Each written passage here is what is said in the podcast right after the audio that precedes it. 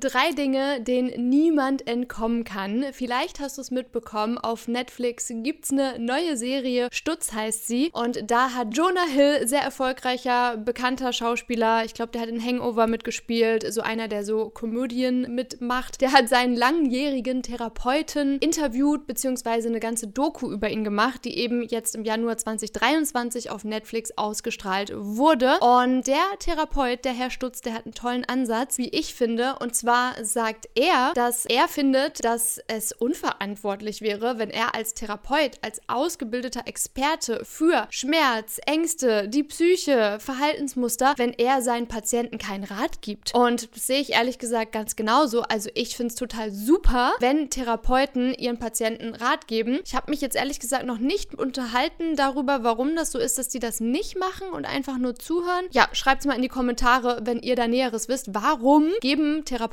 einem keinen Rat, wenn man eine Therapie macht? Und da wollte ich gerne mal so drei Key Learnings mit dir teilen, die ich mitgenommen habe. So ganz fundamental und super essentiell und wichtig. Das hat er nämlich nochmal richtig schön auf den Punkt gebracht. Und zwar die drei Dinge, denen niemand entkommen kann. Also, was sind diese drei Dinge, denen niemand entkommen kann? Erstens, Ungewissheit. Wir können der Unsicherheit, der Ungewissheit nicht entkommen. Das Leben ist ungewiss. Das ist Teil des Lebens. Ungewissheit führt zu Fortschritt, führt zu Wachstum, führt zu Abenteuer, führt zu, wir wollen Neues ergründen. Also es gibt einfach ganz viel Ungewissheit in dieser Welt und das ist auch gut so. Und das zweite ist Schmerz. Schmerz. Wir wollen die ganze Zeit Schmerz entkommen. Wir wollen keinen Schmerz fühlen, versuchen alles, um es zu vermeiden, aber wir können Schmerz nicht entkommen. Wir sind menschliche Wesen. Schmerz, die Bandbreite der Emotionen gehört zu unserem Leben dazu und ohne die Bandbreite, die Achterbahnfahrt der Emotionen wäre unser Leben langweilig und ohne Schmerz würden wir auch die positive Seite dieser Emotion gar nicht fühlen. Das heißt, es gibt immer, ja, wenn das Licht besonders hell strahlt, ist der Schatten besonders dunkel, der geworfen wird. Und so ist es eben so, dass auch Schmerz eine Schönheit in sich trägt. Und zwar die Schönheit, dass wir am Leben sind, die Schönheit, dass wir Gefühle haben, die Schönheit, dass wir in der Lage sind zu fühlen, die Schönheit, dass wir in der Lage sind, dass Dinge und Menschen und Situationen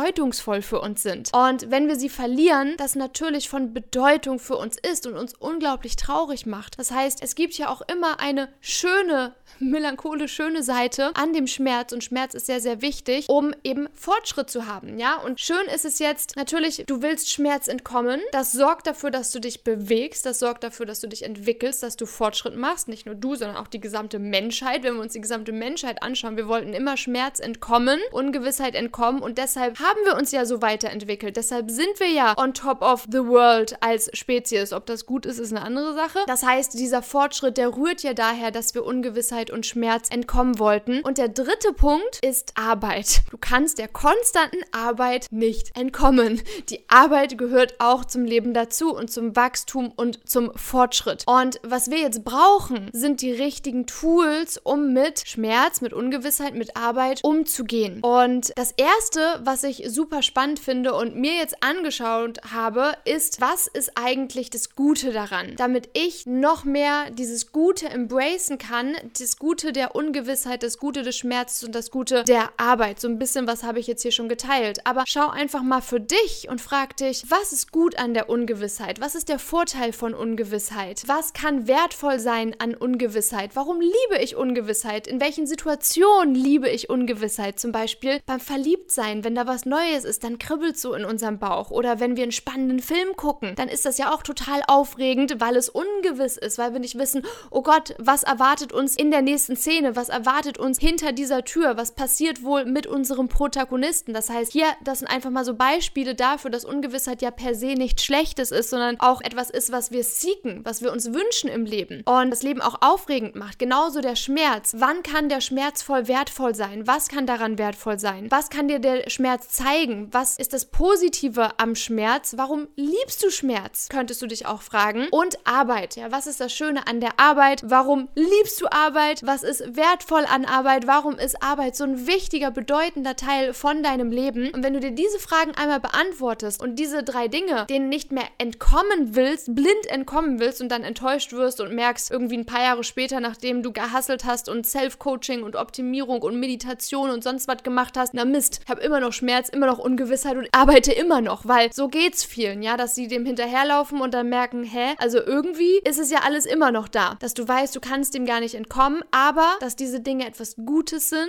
das Leben lebenswert machen, dir zu Fortschritt verhelfen, du dich dadurch weiterentwickeln kannst. Das einfach mal so als kleines Learning aus der Doku Stutz von Jonah Hill produziert. Fand ich auf jeden Fall sehr spannend. Wenn du mehr Learnings aus dieser Serie bekommen möchtest, weil du zum Beispiel kein Netflix hast, dann schreibst du mir mal gerne hier in die Kommentare rein, denn der Stutz, der gibt jetzt hier in der Doku noch einige coole Tools mit, wie du eben mit Schmerz, Ungewissheit und so umgehen kannst in deinem Leben. Also Tools, die er seinen Patienten mitgibt. Ja, zum Beispiel gibt es da die Perlenkette oder einfach das Konzept, die Idee der Perlenkette, dass dein Leben wie eine Perlenkette ist und du ziehst einfach mit jeder Entscheidung, mit allem, was du tust, eine weitere Perle auf deine Perlenkette oder das Konzept des Schattens und dem Gespräch mit deinem Schatten, das Konzept des Schnappschusses und des Labyrinths. Also wenn du das spannend findest, dann lass es mich gerne mal unten in den Kommentaren wissen und dann schaue ich mal, dass ich vielleicht noch das ein oder andere Tool teile aus dieser wundervollen Doku, die ich echt super erfrischend fand. Und wenn du die Serie geschaut hast, dann schreib mir doch gerne auf Instagram, was dein größtes Learning aus dieser Serie war. Bin super gespannt von dir zu lesen. Kannst mir auch so schreiben, wenn du Feedback zum Podcast geben möchtest oder Themenwünsche hast oder Fragen, whatever. Ich freue mich von dir zu hören und dir zu schreiben und sag bis zum nächsten Mal einen wundervollen Tag oder Abend dir noch.